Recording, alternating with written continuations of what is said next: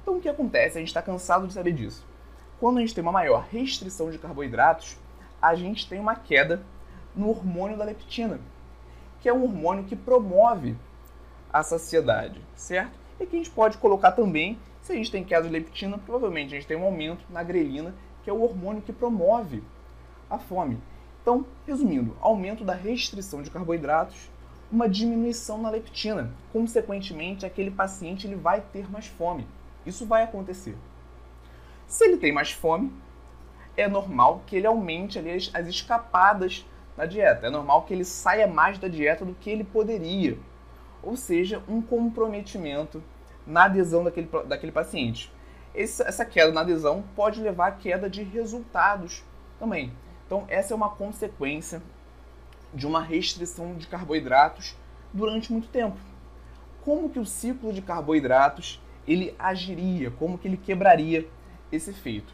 Em alguns momentos específicos do planejamento, ele faria, o paciente faria uma maior ingestão de carboidratos. Então, naquele momento, ele teria uma maior liberação de leptina, consequentemente, uma maior sensação, uma maior sensação de saciedade. Isso levaria ele a furar menos a dieta, consequentemente, ter mais adesão. Esse aumento de adesão, com certeza, vai gerar um aumento nos resultados desse paciente. Então, do ponto de vista hormonal, aqui mencionando a leptina, o ciclo de carboidratos teria esse efeito positivo. E esse é o nosso número 2. E aqui agora o número 3. Esse número 3, esse terceiro ponto positivo do ciclo de carboidratos no emagrecimento, ele está bem relacionado com o número 2. Tudo bem? Mas aqui a gente está falando de uma, de uma percepção de sacrifício, de algo mais comportamental.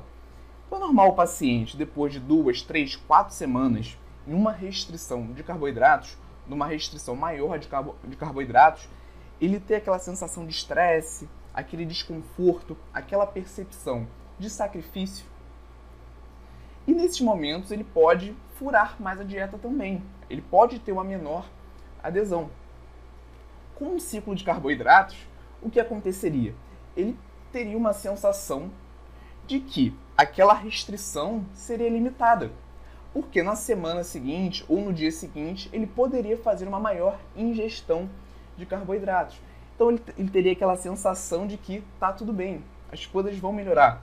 Por mais que não melhorem tanto assim, porque com o ciclo de carboidratos ele continuaria em um déficit calórico, a gente vai falar sobre isso, isso pode amenizar essa sensação de sacrifício. Então eu já recebi esse feedback dos meus, dos meus pacientes, onde eu apliquei o ciclo de carboidratos. Eu fiz um ciclo A e B, né, uma dieta mais rica em carboidratos e uma mais reduzida. E durante a dieta mais reduzida, quando esse paciente retornava no consultório, né, quando esse paciente específico retornou no consultório, ele me falou: Ah, Igor, realmente durante a dieta mais restrita em carboidratos, é, eu senti esse desconforto. Eu me sentia mais estressado, um pouco mais de mau humor. Só que eu sabia que na segunda-feira eu ia ingerir mais carboidratos. E isso me tranquilizava. Então também é uma forma de você aumentar a adesão do paciente, mais voltado realmente para esse lado comportamental. Ele tem essa sensação de alívio, de conforto, de tranquilidade. Tudo bem? Então esse é o nosso terceiro ponto. E aí, Nutri, gostou desse corte?